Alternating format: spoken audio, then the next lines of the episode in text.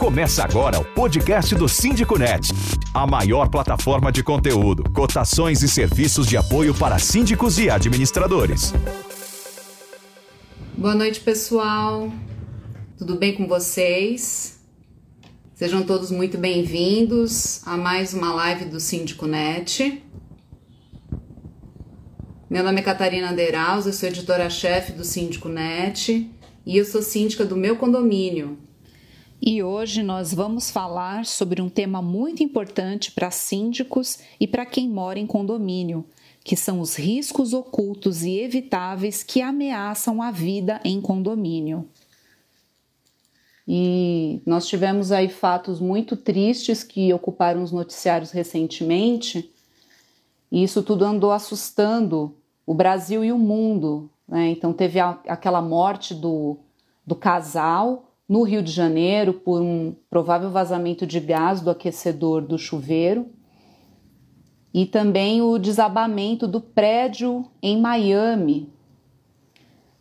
E para nós falarmos desse assunto e esclarecer as perguntas dos nossos leitores e de vocês que estão aqui conosco ao vivo, nós convidamos o engenheiro Veloso, que é especializado em manutenção predial há mais de 35 anos ele é fonte da, das nossas matérias, ele já participou de lives, de webinars também. Então, deixa eu trazer aqui o Veloso para participar desse bate-papo. Oi, Veloso, boa noite. Tudo bem? Tudo bem com você? Tudo ótimo, tudo ótimo. Bem, então vamos aqui para mais uma live com, com a sua super colaboração. Muito obrigada por aceitar o, o nosso convite. Eu que agradeço. Vamos ver o que, que a gente pode ajudar, tentar esclarecer um pouco o que está acontecendo aí. Sim, com certeza. Então, antes da gente entrar na conversa, eu vou só passar aqui um, uns recadinhos que eu sempre é, compartilho aqui com o pessoal, algumas orientações para nossa interação aqui ser bem produtiva. Então, quem tiver perguntas relacionadas exclusivamente ao tema, vocês podem escrever aqui nos comentários, tá, gente?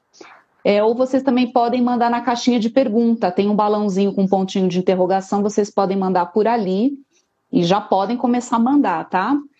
É, se você tem algum amigo síndico, alguém que mora em condomínio e que você acha que pode se interessar por esses assuntos, compartilhe essa live com essas pessoas. Tem um aviãozinho aqui embaixo, aí você consegue mandar para elas. E a live vai ficar salva no nosso IGTV assim que ela for encerrada. E na próxima semana também vai estar disponível no formato de podcast, que você pode escutar ou no nosso portal, ou pelo Spotify, pelo Deezer, ou no seu agregador favorito. Então, agora vamos para o nosso bate-papo com, com o Veloso. E, Veloso, falando aí da questão do vazamento de gás, que foi a provável causa do, da morte daquele casal lá no, no condomínio no Leblon, no Rio de Janeiro. É, não houve assim nenhuma outra notícia mais recente. A última foi que, que tinha sido mesmo intoxicação por por gás, mas eles iam fazendo umas outras investigações, mas isso não, não veio, não saiu publicado na mídia, né? Mas tomando como ponto de partida essa questão, esse problema que a gente sabe que é um problema, vira e mexe a gente vê esses acidentes acontecendo envolvendo gás. É uma pergunta assim que eu queria trazer para você é até que ponto o síndico pode obrigar os condôminos a fazer manutenção, manutenções internas na unidade? Que podem colocar em risco não só a vida das próprias pessoas que moram ali na unidade, é, como o próprio condomínio em risco.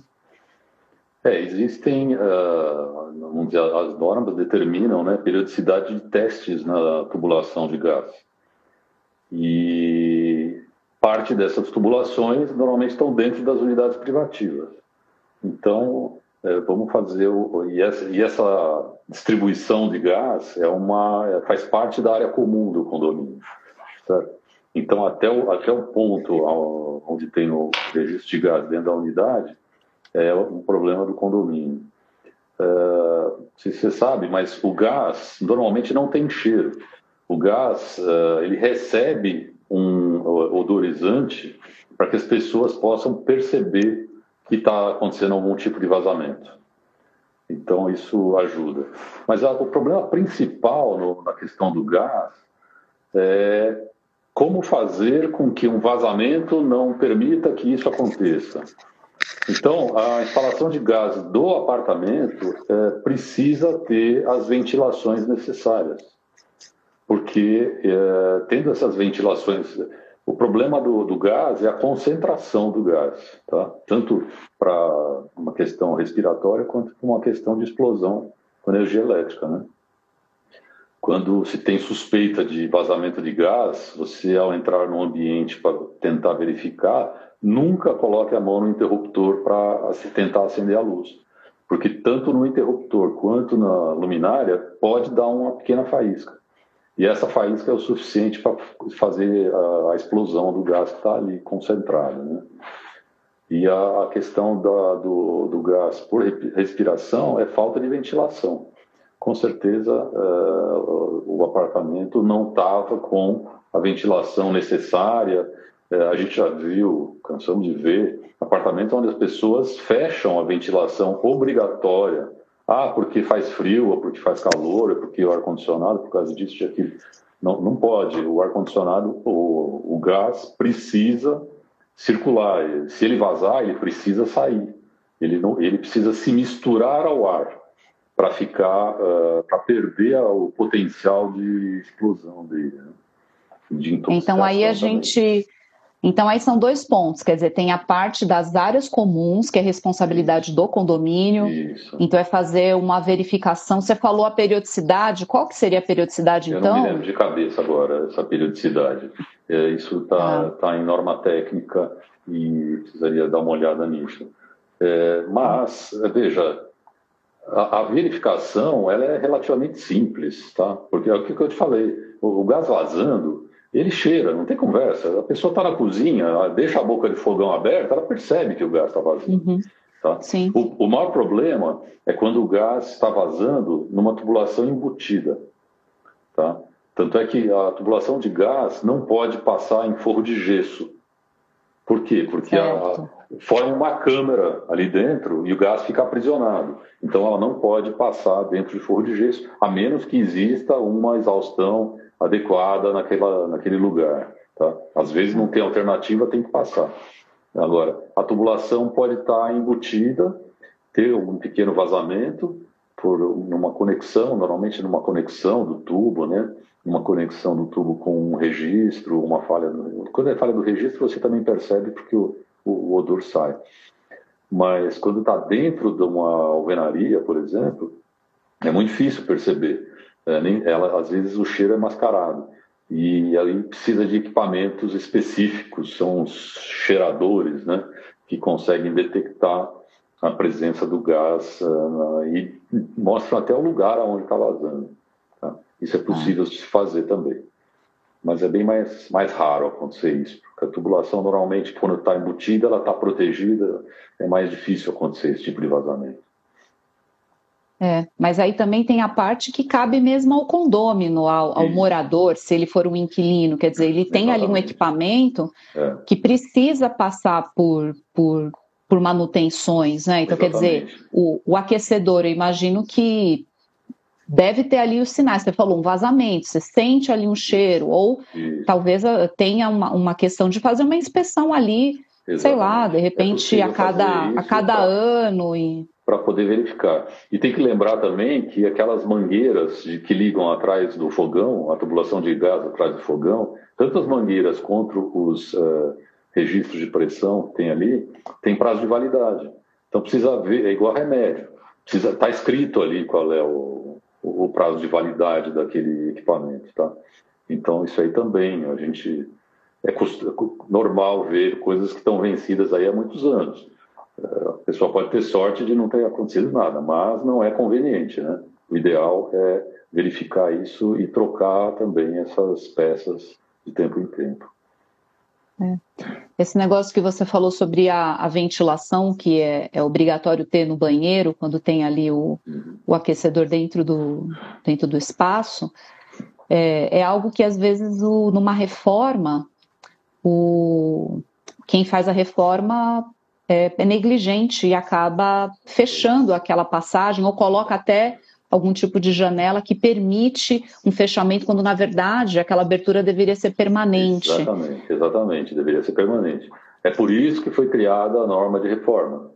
A norma de reforma foi criada para evitar esse tipo de problema, ou seja, a obra de reforma tem que ter um responsável técnico, tá? Não pode ser feita por uma pessoa uh, faz tudo, enfim, ou pelo proprietário que às vezes não sabe exatamente o que está fazendo, né? Então é, é muito importante ter um responsável técnico porque ele sabe disso, ele sabe que isso não pode acontecer e tudo mais. E outra coisa, o aquecedor de passagem normalmente não pode ficar no banheiro. Existem poucos tipos de aquecedor de passagem que podem ficar dentro de um banheiro.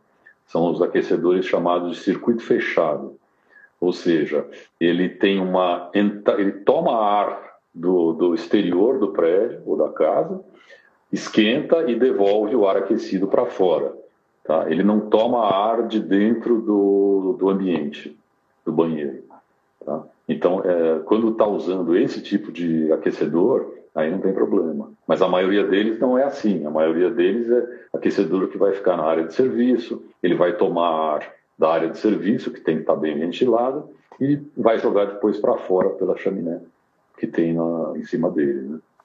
Isso é muito é, importante. Aqui no, aqui no meu condomínio, por exemplo, o que a Congás autorizou os, os os apartamentos a colocarem dentro do banheiro, porque originalmente é, o prédio ele foi concebido para ter o aquecedor dentro do banheiro mesmo, que é um prédio que tem quase tem 38 anos.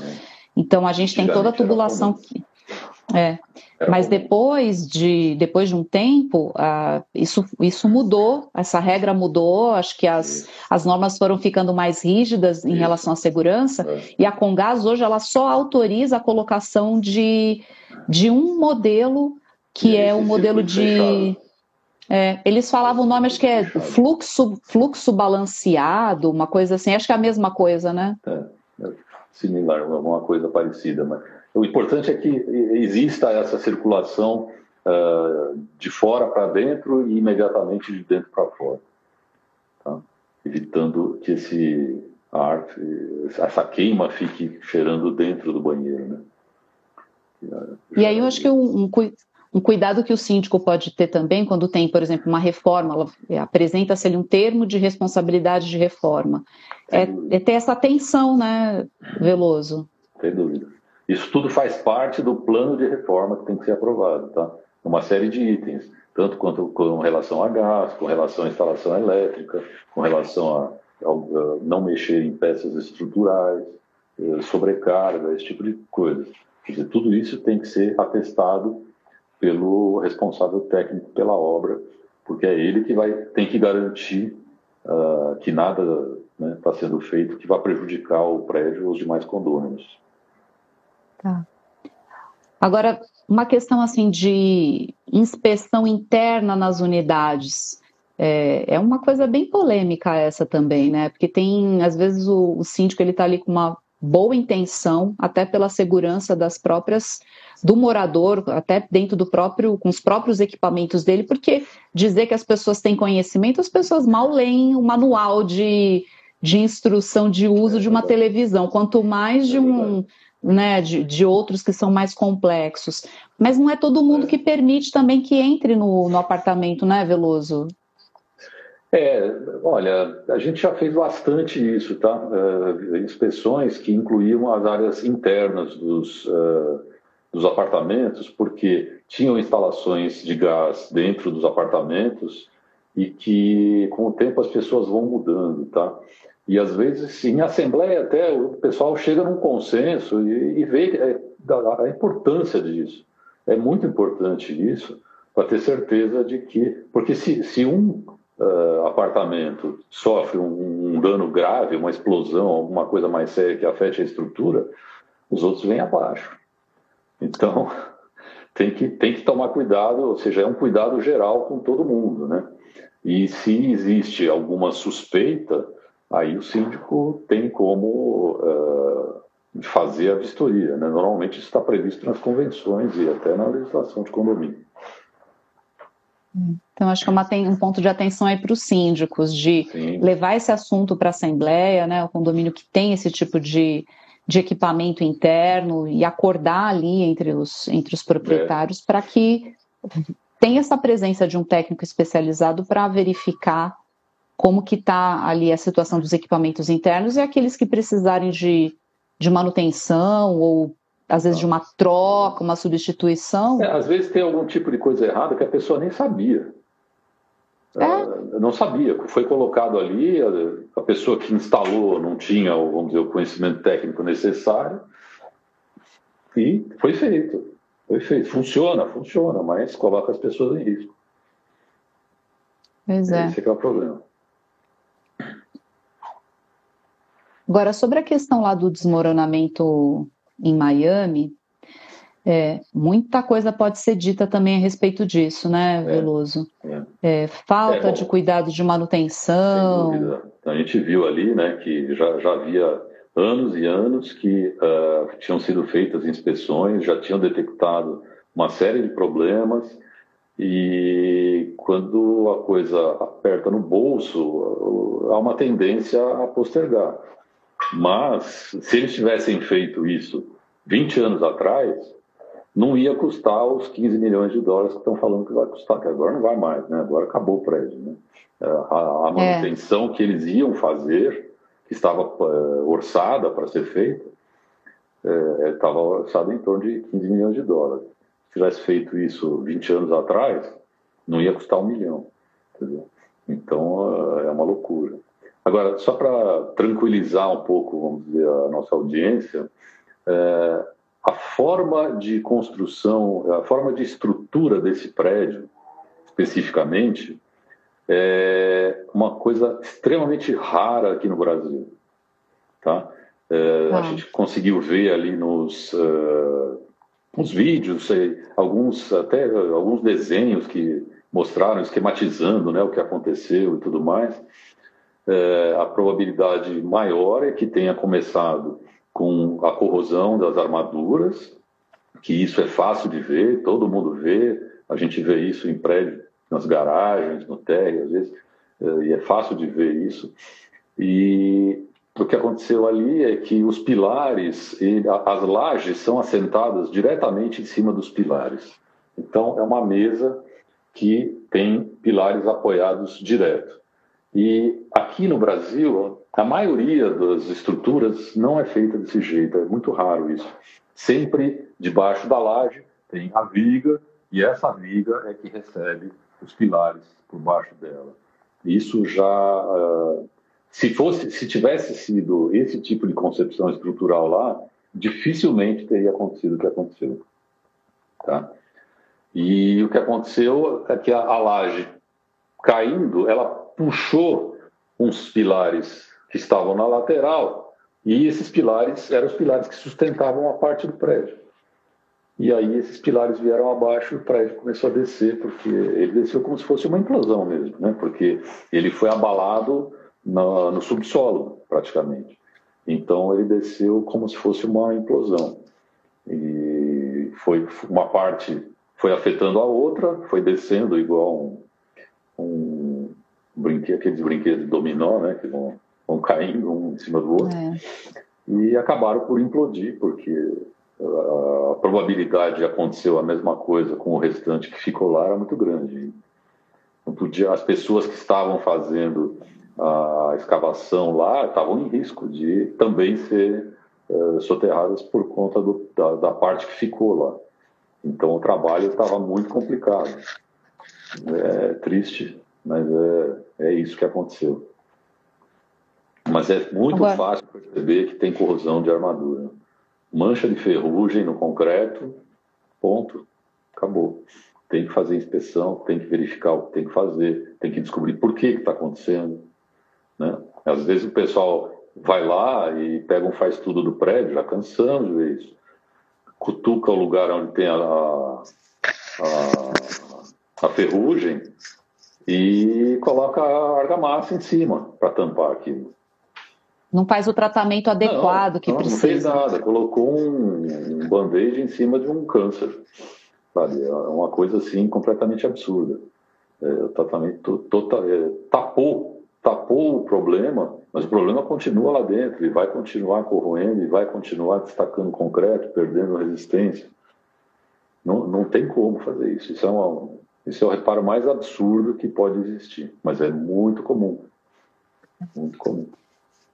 E aí, há, há cerca de um ano, é, foi publicada a norma de inspeção predial pela ABNT. E isso, isso traz um. É um marco para os condomínios, os prédios, para as edificações, né, Veloso? É, para é, chamar atenção para isso, é estabelecer. É extremamente é. importante. É, vê, esse prédio de Miami, por exemplo, ele já tinha sido inspecionado diversas vezes antes, mas eram inspeções uh, não uh, legais, vamos dizer assim. Eram inspeções técnicas de engenheiros, porque já vi, tinham visto que tinha, tinha algum tipo de problema e acabaram por não fazer nada. Uh, a inspeção predial, ela vai ajudar a mostrar para os síndicos o que precisa ser feito para não chegar nunca nesse ponto. Tá certo? Agora, também não adianta fazer a inspeção predial, guardar na gaveta o relatório e ficar por isso mesmo. Foi isso que aconteceu em Miami. Fizeram isso tudo e engavetaram o relatório porque acharam que era muito caro fazer o reparo e agora eles estão vendo o preço do, do, do reparo. Né? Poderia ter sido resolvido há muitos anos por um preço muito mais baixo e, enfim, passaram do, do limite. Né? E aqui existem uh, algumas cidades onde uh, está sendo exigido a realização dessas inspeções periódicas. Tá? Tipo, por exemplo, tem Jundiaí, Santos, Rio de Janeiro, enfim, tem diversas cidades que uh, transformaram essa obrigatoriedade em lei e existe lá uma, uma tabela dizendo de tantos a tantos metros quadrados, de tantos a tantos andares, tem que fazer a cada X anos essa, essa inspeção. É, é uma inspeção relativamente simples, porque ela é muito mais constatação do que qualquer outra coisa. Se for constatado um problema sério, aí é importante que o condomínio contrate um laudo com especificação técnica, quantitativos, que é o mapa que vai fazer com que o condomínio possa orçar o que tem que ser feito. Né? Mas essa primeira inspeção uh, mais básica, constatando as coisas, já é de extrema importância, porque primeiro que ela é mais barata, então uh, se, o, se o prédio está em ordem, acabou ali, acabou ali. Agora, se tem problemas mais sérios, uh, tem que ser direcionados para cada área. Pode ser um problema de área civil, pode ser um problema de área elétrica, pode ser um problema hidráulico, enfim, coisas diversas né, que podem acontecer e que têm que ser verificadas para manter uh, o patrimônio. É igual a gente, né? é igual o corpo humano. O prédio é igual ao corpo humano. A gente faz exames periódicos, a gente faz tratamentos. É, o prédio tem que fazer exatamente a mesma coisa. Senão também ele se acaba logo. Quer cotações rápidas e com fornecedores qualificados para o seu condomínio? Use o Cotei Bem, a plataforma de cotações do Síndico Net. E acho que com, com o documento em mãos de uma inspeção, e às vezes, por exemplo, ah, constatou ali naquela, naquela vistoria, naquela inspeção visual, viu que está ali com, com essas fissuras, ou como você falou, ah, tá com um sinal de que tem ali uma corrosão né, estrutural. É, o que, que se pode fazer em termos de planejamento? Porque não dá para colocar, não dá para tapar o, o, sol com a peneira, mas também às é. vezes o condomínio não, não tem ali um, um, um, respaldo financeiro, mas não pode esconder a poeira debaixo do tapete. É, eu acho que são dois casos. Se, se, se o problema é, é detectado uh, em cima da hora e é muito grave, uh, e o condomínio não tem condições financeiras de, de arcar com o reparo, ele tem que ir atrás de uh, empresas de financiamento de obras para condomínios e tudo mais. Tem várias hoje no mercado, né? Sim, Mas, tem linhas de crédito, isso, né? Isso, exatamente. Agora, se o condomínio uh, cuida sempre disso e faz vistorias periódicas e tudo mais, ele primeiro que ele vai pegar o problema, igual medicina sempre, tá? Pegar o problema enquanto está no começo. É muito mais fácil de tratar e muito mais barato, tá? Então, uh, aí ele tem condição de uh, demorar um pouco mais para fazer o trabalho. Por quê? Porque ele pegou logo no começo, dependendo do tipo de problema. Uma corrosão de armadura logo no começo, você não precisa sair fazendo imediatamente, mas precisa planejar, porque precisa ser feita. Porque, na verdade, a corrosão de armadura dificilmente acontece por si só. Ela tem algum outro tipo de, de, de falha que está gerando essa corrosão numa garagem, por exemplo, a impermeabilização do térreo pode estar tá falhando, uh, passando umidade para o concreto, e aí começa o processo de corrosão. Então, precisa começar a planejar para fazer, primeiro, a, a, a, restauração do sistema de impermeabilização. E depois que tiver tudo seco, fazer o reparo na, na corrosão.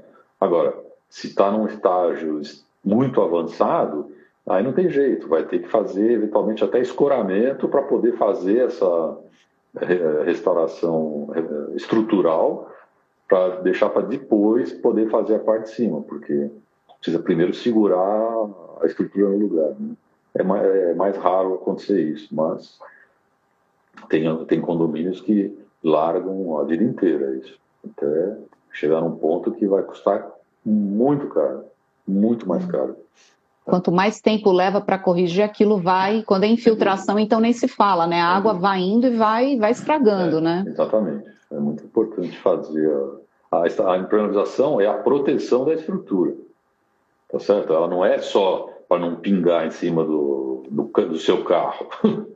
Entendeu? Então, isso é só a consequência do problema. O problema é o pois dano é. que está acontecendo na estrutura, porque senão você vai ficar sem aquela laje e não vai ter lugar para guardar o carro também. É.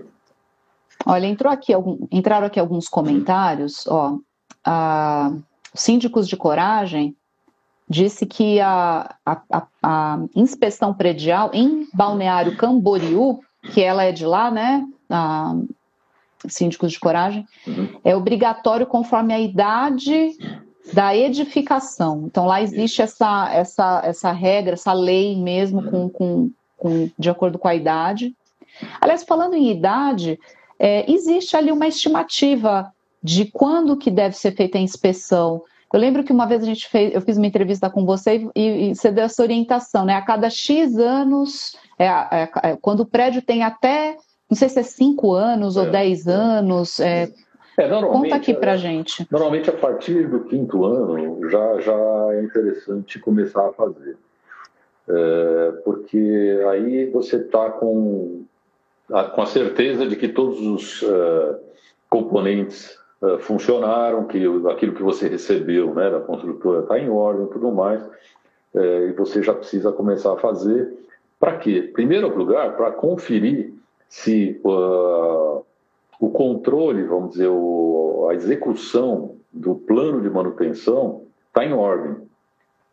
Porque o plano de manutenção que você recebe da, da construtora uh, ele precisa ser feito e verificado. Então, essa inspeção vai te dizer se o plano de manutenção está funcionando. Ou seja, você está verificando, uh, digamos, as bombas a cada uh, ano e não está dando tempo. Quer dizer, as bombas estão danificando com oito meses ou qualquer coisa assim. Então, é, o certo seria fazer uh, o plano de manutenção fazer esse tipo de verificação a cada seis meses. Tá? Então, a, a, inspeção predial, o resultado né, da inspeção predial, vai fazer também uma aferição do, do, da acuidade do plano de manutenção que está sendo feito. Então, isso também é muito importante. Ou, se ela detectar que não existe o plano de manutenção também, uh, essa empresa pode fazer, propor para o condomínio a elaboração de um plano de manutenção. Porque tem muitos condomínios que são anteriores a essa, essas normas, né? Então, eles, não tinham uh, planos de manutenção efetivamente. E na maioria dos síndicos uh, não é técnica ou não tem o conhecimento técnico suficiente para poder fazer, montar um plano de manutenção, aferir o plano de manutenção periodicamente para ver se ele está efetivamente funcionando. Né?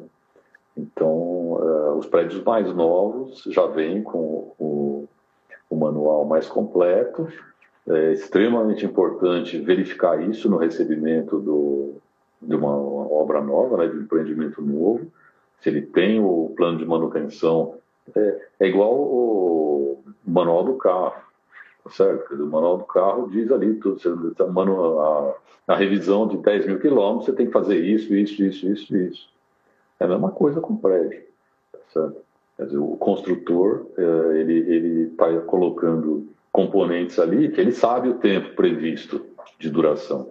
Então ele tem que te dizer uh, de quanto em quanto tempo você tem que fazer as verificações para garantir que aquilo lá está funcionando, né?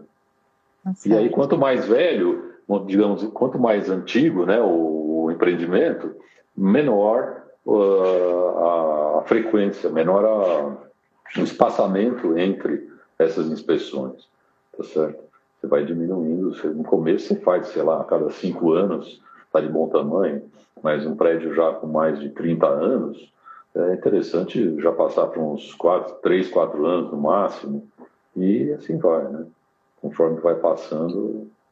É, a, a própria execução da inspeção predial vai te dizer a, a, periodicidade necessária também. Porque às vezes você pega um, um, prédio de 50 anos extremamente bem cuidado.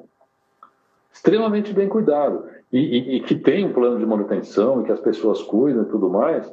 Então, não, não, a menos que a lei exija, né, não há necessidade de ter tanta frequência na, na inspeção. Mas não é vamos dizer, isso não é um caso à parte. Vai. É. é difícil, pegar para ele com 50 anos tão é, certinho assim, né? Isso é bem mais raro.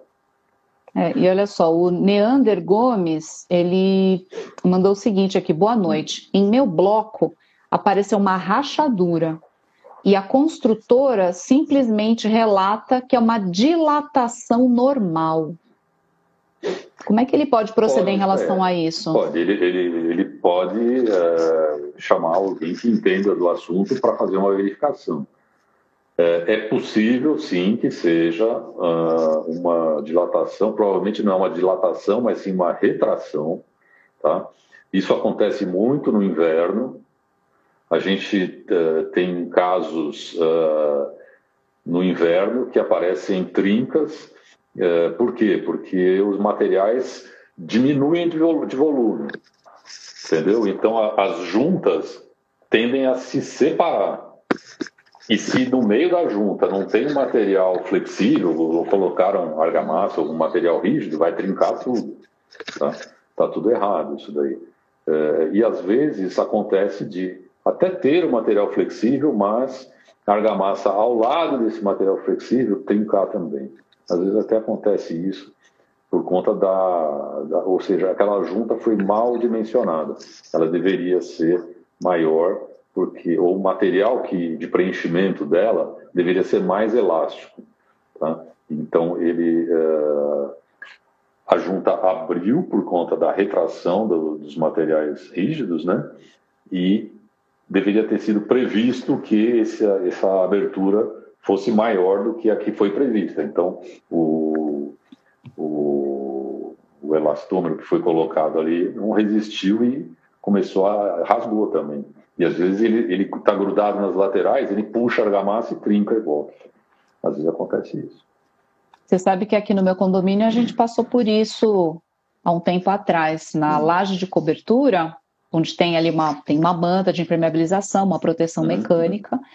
E a proteção mecânica, ela simplesmente estufou em vários pontos, e aí um, um engenheiro especializado em impermeabilização e tal, ele veio aqui fazer uma inspeção e ele detectou exatamente isso, que as juntas de dilatação estavam muito estreitas isso, e não tinha sido feita uh, não tinha sido colocado esse material, ele falou acho que elástico. mastique elástico, para colocar ali, Isso. que era, que era o que ajudaria nessa questão, porque é uma área que toma muito sol, e, e, aí no calor. Né?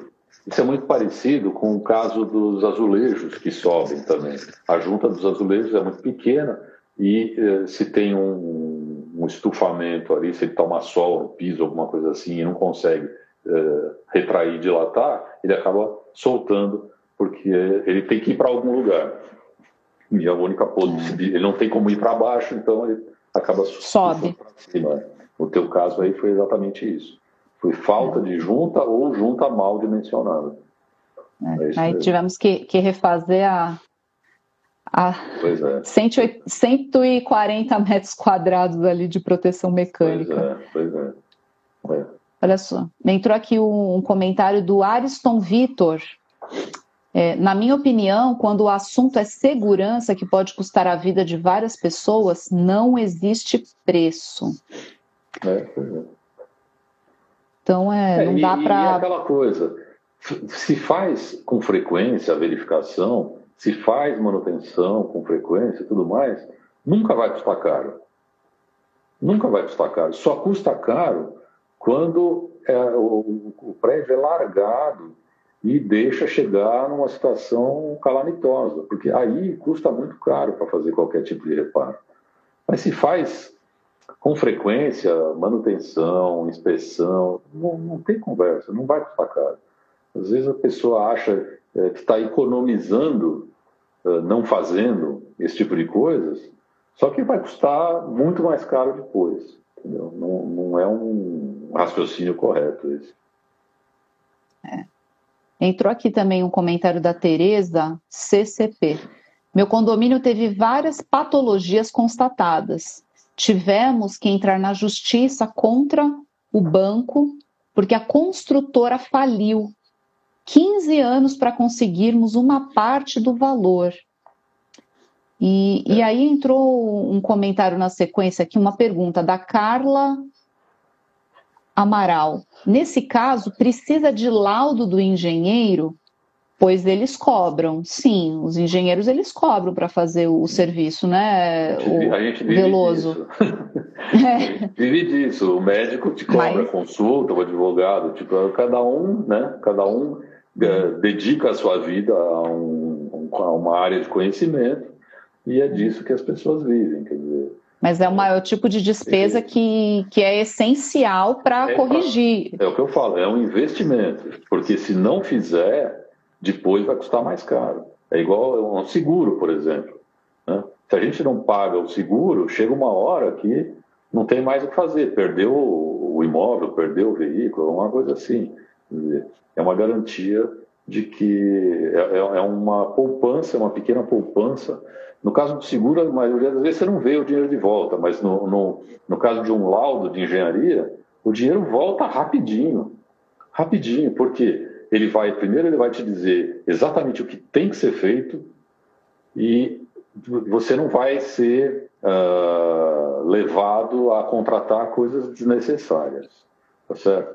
Ele vai te dizer as quantidades do que precisa ser feito, então você também não vai ser levado a contratar mais do que aquilo que precisa.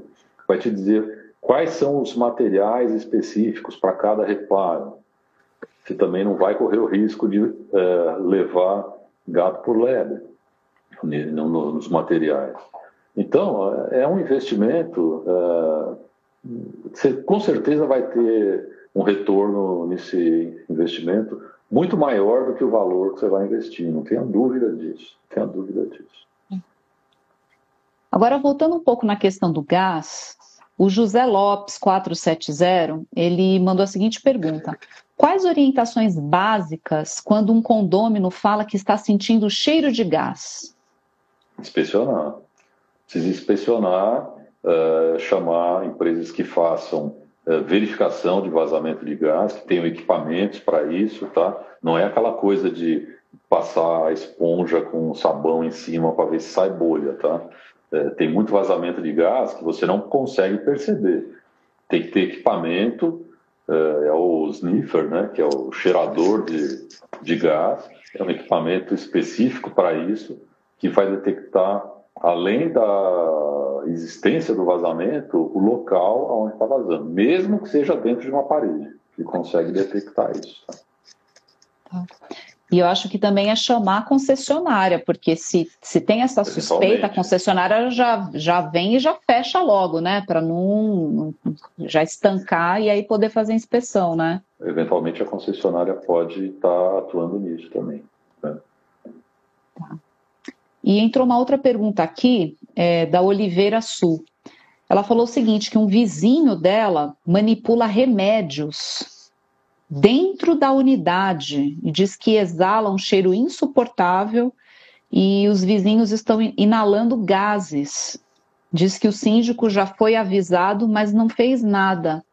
Como proceder? Aí será que tem que partir para uma denúncia? É, justiça, tá. não tem como. É, aí nós estamos entrando num caso é, judicial, né?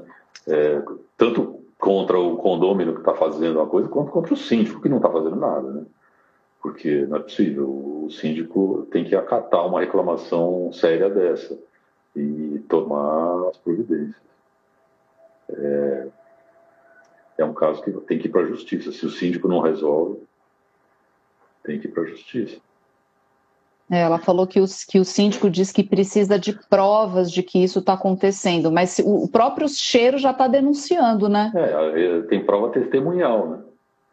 ele tem prova testemunhal, quer dizer, se, se os vizinhos estão uh, reclamando do cheiro, eles são testemunhas de que a coisa está acontecendo. Uh, o, o, juiz, se o caso for à justiça, o juiz com certeza vai pedir essas provas testemunhais. É. Aí a Mara Santos pergunta assim: onde encontrar esse tipo de engenheiro especializado em infiltrações? Eu posso te dizer. Enfim. Empre... Empresas especializadas. Em inspeções prediais, tá certo? Pessoas que estudam uh, as patologias de construções há, há muito tempo, sabe? É, existem as empresas que fazem o serviço de internalização. E existem os profissionais que detectam os tipos de problema, especificam tecnicamente o que tem que ser feito, quantificam tudo mais e montam um caderno de concorrência para você. Entendeu? Porque se você chama direto a empresa de impermeabilização, ele vai orçar do jeito que ele acha que deve ser. E dificilmente depois você vai conseguir é, comparar orçamentos, porque cada empresa vai orçar da forma que acha correta. Agora, se você tem é, um engenheiro, uma empresa de sua confiança que monta esse caderno de, de concorrência para o condomínio, com as especificações técnicas, com tudo o que precisa ser feito, você vai conseguir é, comparar as propostas, você vai poder pedir suas propostas, que tem que estar atrelada àquele laudo, né? E vai conseguir comparar as propostas depois, antes de fazer o serviço. E esse serviço pode até ser monitorado por essa empresa, por quê? Para ter certeza de que aquilo que está sendo feito durante a obra está é, realmente é, de acordo com o laudo que foi que trouxe as especificações. É, e nem sempre o síndico ele é um engenheiro especializado nisso. E ele nem precisa ser especializado, mas ele precisa ter um respaldo técnico muito bom. É. Assim como eu, o síndico normalmente tem uma assessoria jurídica, né, para atender os condomínios, ele, ele tem que ter também uma assessoria técnica. É muito importante isso, é fundamental. É. E aí, Mara, deixa eu, deixa eu comentar com você. As, é, o, o, Veloso, por exemplo, ele tem uma empresa especializada, que é a VIP Inspeções Prediais. E o Síndico.net tem um, um portal um serviço de cotações chamado Cotei Bem, coteibem.com.br, que existe ali uma categoria de laudos e inspeções, que você também pode abrir uma cotação por ali, com empresas como a do Veloso. Então, procurar realmente é, empresas e profissionais que tenham essa expertise para poder dar todo esse respaldo. Então, como ele disse, é importante ter ali um, um escopo do, do serviço a ser feito, ter ali uma, na hora de fazer as cotações, ver se as cotações elas foram feitas dentro do mesmo escopo para poder comparar certinho. E aí dentro disso é possível fazer uma análise, mas tem que ter uma equalização também, porque às vezes tem tem propostas que são mal feitas, então também tem Exato. que ter esse cuidado, né? É, e, e, às vezes você vai receber propostas, uma de 10, outra de mil, outra de 100. Como é que você vai comparar é. isso? Não, não, não, tem como. É comum isso, é muito comum. Propostas que variam, às vezes, 200% de uma para outra.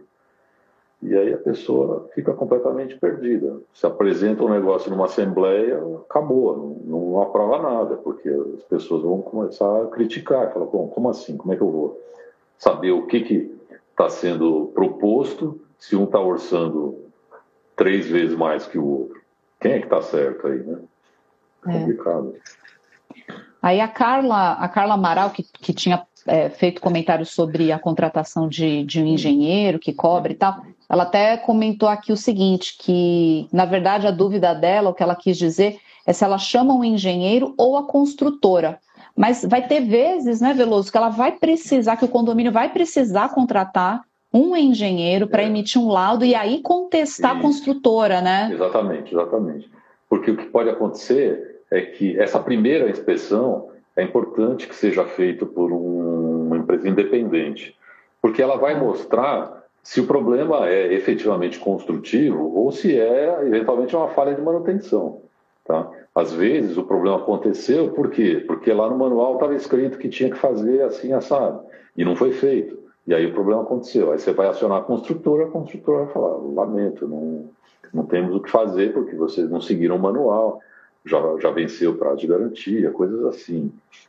E, essa, essa empresa vai te dizer efetivamente eh, qual é a, a atitude né, que precisa ser tomada eh, para resolver. E às vezes eh, tem, tem algumas coisas também que são muito simples de resolver, que não, não vale a pena nem o desgaste de ir atrás da construtora e tudo mais. É, é coisa muito banal. Parece que é crítico, mas é tão banal de resolver que o condomínio mesmo faz e acabou, encerra o assunto ficar mais barato do que é, é. contratar um laudo e tal. Um ou dois meses, troca de correspondência, isso, aqui, não sei o que lá, e em uma semana podia ter resolvido uma coisa barata. É, é, muito simples. Tem umas coisas que são muito simples, elas aparentam né, ser mais do que são. E a solução, às vezes, é muito simples. Quer aprender sobre gestão condominial com os melhores professores e conteúdos do mercado? Acesse os cursos online do Síndico Net. A Ana Maria Sol e Vida, ela pergunta o seguinte: quem são esses profissionais que fazem a inspeção? Qual a qualificação? Perfeito, olha, muito boa essa pergunta. Bom, uh, existem duas coisas. Existem os profissionais que têm que ser, os profissionais têm que ser legalmente habilitados, ou seja, engenheiros ou arquitetos, tá? Agora, Engenheiros, existem engenheiros de diversas uh, modalidades e mesmo dentro da modalidade civil ou elétrica, que são as duas mais uh, voltadas né, para a inspeção predial, existem uh, engenheiros com especializações em determinados assuntos. É, é igual a medicina sempre. É, então, você tem engenheiros que se especializaram em patologias das construções, ou seja, os defeitos, as doenças das construções, ou seja, as coisas que acontecem e não deveriam ter acontecido. E então existem cursos, existem mestrados voltados a essas áreas, né?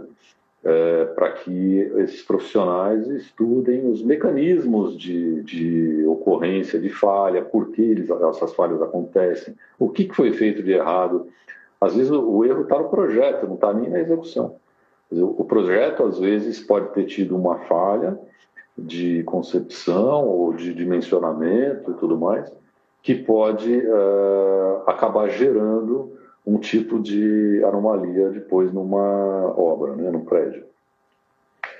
E assim como os arquitetos, existem arquitetos, embora não seja, vamos dizer, um ramo tão afeto né, aos arquitetos, mas existem alguns que se dedicam a essa área e estudam também essa área. Tá? Então, uh, é possível, os arquitetos também estão habilitados para isso. Então, existem duas coisas: o legalmente habilitado, estamos falando de engenheiros e arquitetos, e o profissional especializado, capacitado e tudo mais. Ou seja, é a pessoa que foi estudar aquele ramo para uh, trazer soluções para o mercado. É exatamente como na medicina: você tem um médico, só que você tem o cardiologista, você tem o pneumologista, o ginecologista e todas as áreas.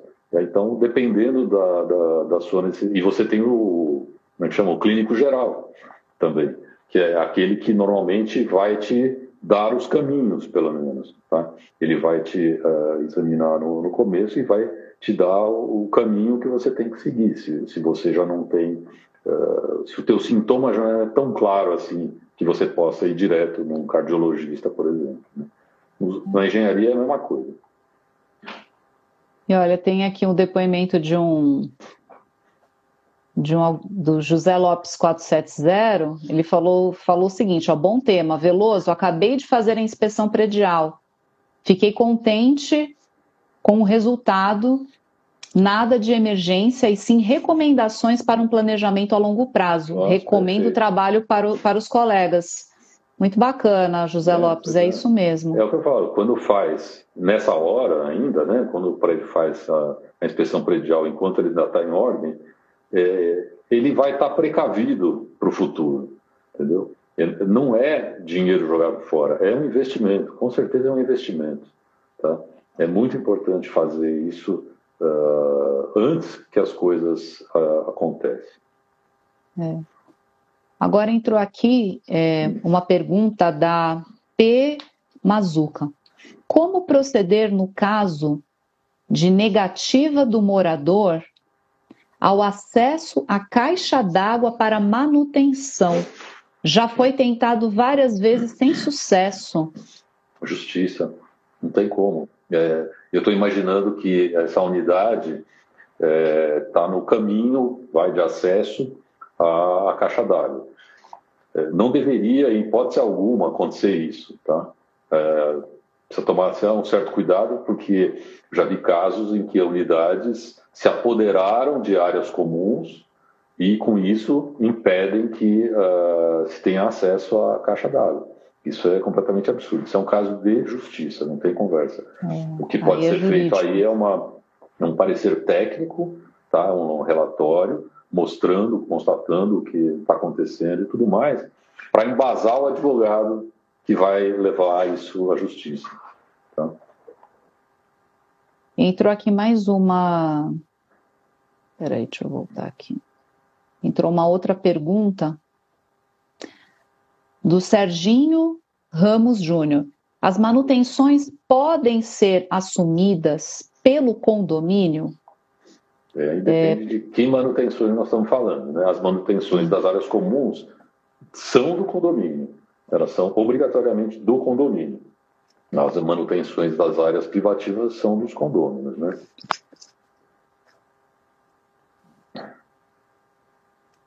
E aqui, olha, tem uma outra pergunta da Mara Santos. É, tem uma infiltração negativa em uma caixa d'água subterrânea, ou seja, sobe água no fundo da caixa. Sim. O prédio tem 40 anos e é. nunca foi feita a manutenção. É, isso, isso na verdade hoje em dia é proibido, tá? É, a caixa d'água ela não pode mais encostar no terreno, tanto embaixo quanto nas laterais. É, tem que, é, por norma, tem que deixar uma faixa que se não me engano é 60 centímetros mais ou menos, é, é o mínimo necessário para que se possa entrar para fazer algum tipo de manutenção. É, mas antigamente era assim mesmo, antigamente era assim mesmo. Se escavava o, no subsolo e usava a própria terra como escora, escoramento para fazer o concreto das paredes, né? Tá. E o que está acontecendo aí é que precisa ser feito um tratamento nessa caixa d'água para uh, evitar essa infiltração, essa uh, que a gente chama de pressão negativa, né? Que normalmente a pressão positiva é a pressão da água que a água faz na caixa d'água de dentro para fora. E no caso que ela está falando, essa água está vindo do subsolo para dentro da caixa d'água. Isso sem falar na potabilidade dessa água, tá? Porque está entrando água que não é a água da concessionária. Então, não dá para garantir uh, se essa água que está entrando é potável. E ela pode estar tá contaminando a caixa d'água. Então, Dois problemas, então, hein? perigo.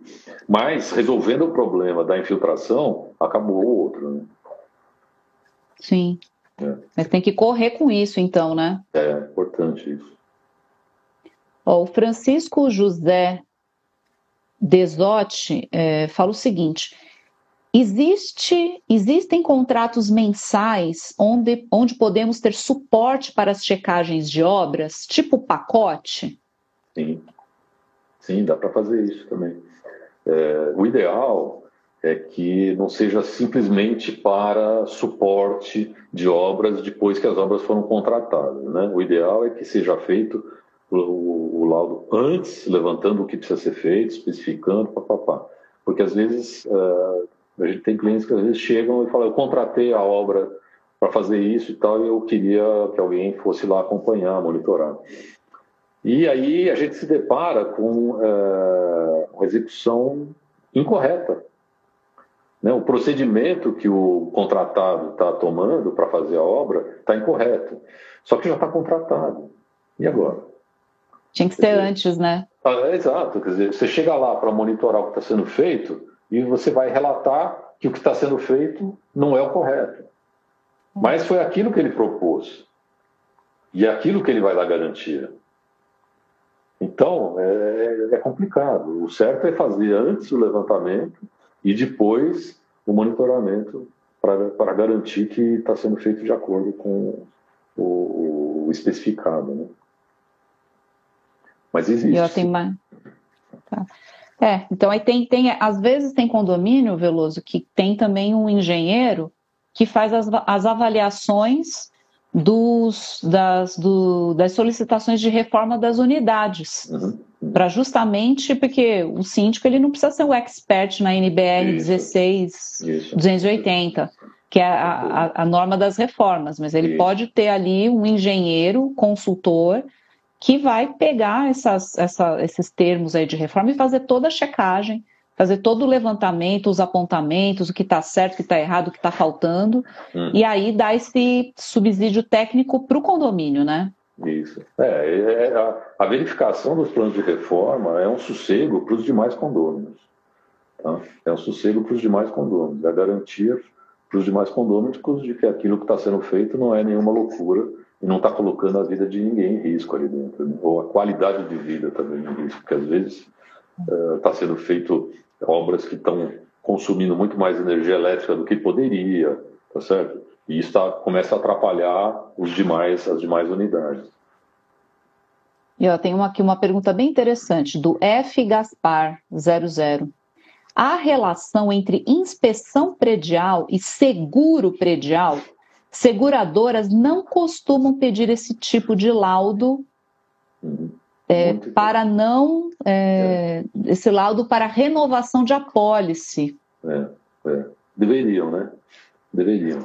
É, eles normalmente fazem um tipo de vistoria uh, um pouco mais uh, burocrática, né?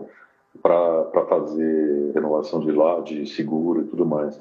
Mas uh, a falta de manutenção de alguns itens de segurança importantes podem levar uma seguradora a negar o pagamento do seguro. Porque, por falta, né, por negligência do condomínio. Ou seja, o condomínio está segurando um patrimônio, só que ele não está cuidando do patrimônio. Aí a seguradora pode alegar que, olha, fugiu, isso foge né, à nossa responsabilidade, porque vocês não estão fazendo a manutenção necessária para garantir a, a, a, que está sendo mantida né, a segurança das pessoas aí dentro. Então, existe essa relação, não existe essa cobrança ainda, pelo menos, né? mas uh, existe a, a possibilidade de uma seguradora recusar de pagar algum dano por conta de falta de manutenção. Teve uma pergunta aqui da Regina, CMSM. E quando a construtora não fornece o manual de manutenção das áreas comuns, por onde se guiar? Aí tem que então, mandar fazer, né? Teria que mandar fazer, tá certo? Teria que mandar fazer, porém, porém, dependendo da idade do prédio, né? Se o prédio é posterior a, a essas normas que determinam que tem que ser entregue material, você pode solicitar isso na justiça também, e aí quem tem que providenciar é a construtora. Tá? Mas se é uma coisa já mais antiga, aí não, aí dá para começar do zero, é, fazer um levantamento de equipamentos, é, montar o, o, caderno de manutenção de cada tipo de coisa e tudo mais, isso é possível ser feito depois, tá? Não tem problema não. E aquela coisa, ele vai ser feito, vão as recomendações de é, atividades de manutenção, de prazos de atividade de manutenção e tudo mais, vão ser colocados. E eles têm que ir, com o tempo, sendo medidos, porque nem sempre aquilo que está colocado vamos dizer, no manual do fornecedor da bomba, naquele prédio especificamente vai funcionar daquele jeito. Então, tem que ser feito esse controle para poder fazer os ajustes no plano de manutenção. Tá certo. A Ana Maria pergunta o seguinte: no laudo da inspeção, como são descritas as prioridades? E no caso de uma emergência, além do laudo, é feita outra análise? É, bom, as, as, prioridades são coisas. Primeira coisa é, é que, dá, que são é, risco à vida, tá certo? Porque os primeiros itens são os itens que causam algum tipo de, de risco à vida. É, durante a execução, durante a confecção né, dessa norma, houve uma discussão muito grande com relação a essa questão, porque é, prioridade é prioridade. Prioridade é sempre o primeiro item. Tá certo? Não existe ordem de prioridade. Prioridade é o primeiro item. Mas, enfim, acabou usando uma terminologia parecida com isso. Mas é, é basicamente é nesse sentido. A primeira coisa é coisas que podem uh, trazer risco à vida dos usuários. A segunda coisa é que uh, podem trazer uh, transtornos, vamos dizer, no uso da, da edificação. E, por fim, aquelas coisas mais corriqueiras, que incomoda, mas tudo bem, vai se, se demorar um mês para resolver, não, não, não, tem muito problema, entendeu? Então, é basicamente assim. A questão da emergência, não entendi muito bem uh, qual é a, a, dúvida dela. Enfim, se Eu acho que seria se for algum problema específico ali, talvez é. precise é. mesmo, né, é. de um, de um laudo mais direcionado. Item, é, mais, mais importante, que um, um, dano mais grave, coisas assim, é, pode ser necessário, a própria norma de inspeção predial fala isso, tá? Pode ser necessário uma inspeção é, especializada, tá? Então, se eu tenho uma, se o, se o inspetor predial está verificando é, alguma, algum componente, algum equipamento, alguma coisa assim que tem um, uma falha grave, ele pode indicar que seja contratado um engenheiro especializado nessa área para que faça a definição da causa do problema e da especificação do que tem que ser feito para aquilo lá. Tá? Mais uma vez, parecido com a medicina, né? É. E aqui, olha, já estamos caminhando para o final, viu, pessoal? Já sete horas e oito minutos. Ó, o Ariston Vitor. Existe uma infiltração no fosso do elevador, já acionamos a construtora, ela veio e não conseguiu resolver o problema. O condomínio pode fazer esse serviço e cobrar depois da construtora na justiça? Pode tentar. É, é, eu, eu, prefiro que você consulte o advogado do condomínio nesse caso, tá? É. É, existe sim essa possibilidade, tá? Mas é, melhor você consultar o advogado do condomínio e às vezes tentar conversar um pouco mais com essa construtora para, enfim, eventualmente até contratar, como a gente já falou antes, né, contratar o laudo específico disso daí, verificando, comprovando tecnicamente o problema já que a construtora está dizendo que não existe, que o problema não é dela, coisa assim, para que o, o, advogado consiga uh, instruir uma ação, ou no mínimo uma notificação, para que a construtora tome as devidas providências. Né? É. Olha, um assunto que é infindável, hein, Veloso? Quantas dúvidas e quantas questões aí que, que o pessoal tem é, vem sofrendo aí por é, é. negligências, às vezes tá problemas, vícios, vícios construtivos, falta de manutenção. E com isso estamos chegando aqui ao final. Queria que você desse um recado final aqui para a nossa audiência que chegou até aqui com a gente. É, é, eu vou insistir naquilo. A, a verificação, a inspeção predial, a assessoria técnica é um investimento. Tá? Ela não é um custo adicional, ela tem que ser encarada como investimento. Da mesma forma que a assessoria jurídica é um investimento para evitar eh, prejuízos maiores no futuro e tudo mais, eh, essa assessoria técnica é fundamental também. Quer dizer, verificar com olhos críticos de quem conhece uh, as, as origens, né, do que causa certos problemas.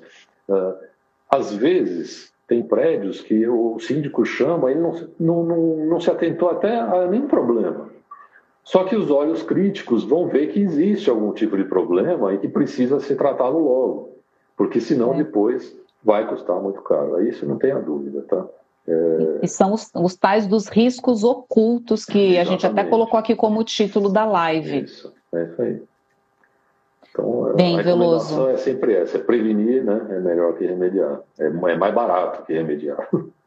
Muito é, mais barato. E se, e se não der para prevenir, correr atrás do prejuízo quanto antes, Exato. mesmo que isso custe um dinheiro que o prédio não tem, aí é ir atrás realmente fazer um planejamento, fazer um planejamento financeiro, recorrer a linhas de crédito ou rateio extra, né, gente? Sempre é também tem essa, não, não tem não tem conversa. É, Veloso, muito obrigada tá por, por mais uma live, pela sua presença aqui, por trazer, Eu compartilhar seu conhecimento, tirar as dúvidas do pessoal. Também um agradecimento é. para a nossa audiência fiel, que está sempre aqui com a gente. Muito obrigado. E muito obrigada a vocês. E a gente se vê então numa próxima, numa próxima live ou num próximo webinar do Síndico Net. Tchau, tchau. Você ouviu o podcast Síndico Net, o seu porto seguro da gestão condominial.